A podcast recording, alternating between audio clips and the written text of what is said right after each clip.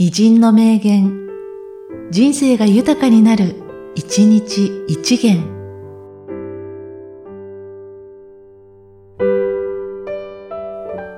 7月11日、ユルブリンナー。頭に毛があろうとなかろうと、肝心なのは頭の中身なんだ。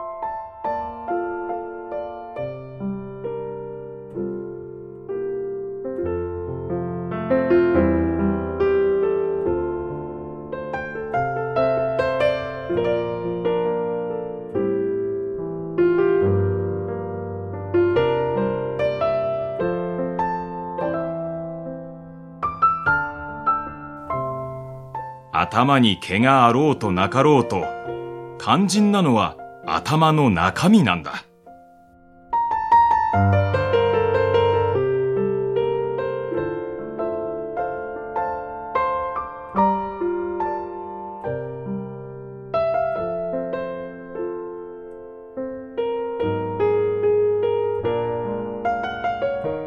この番組は、提供、久常圭一、プロデュース、声ラボでお送りしました。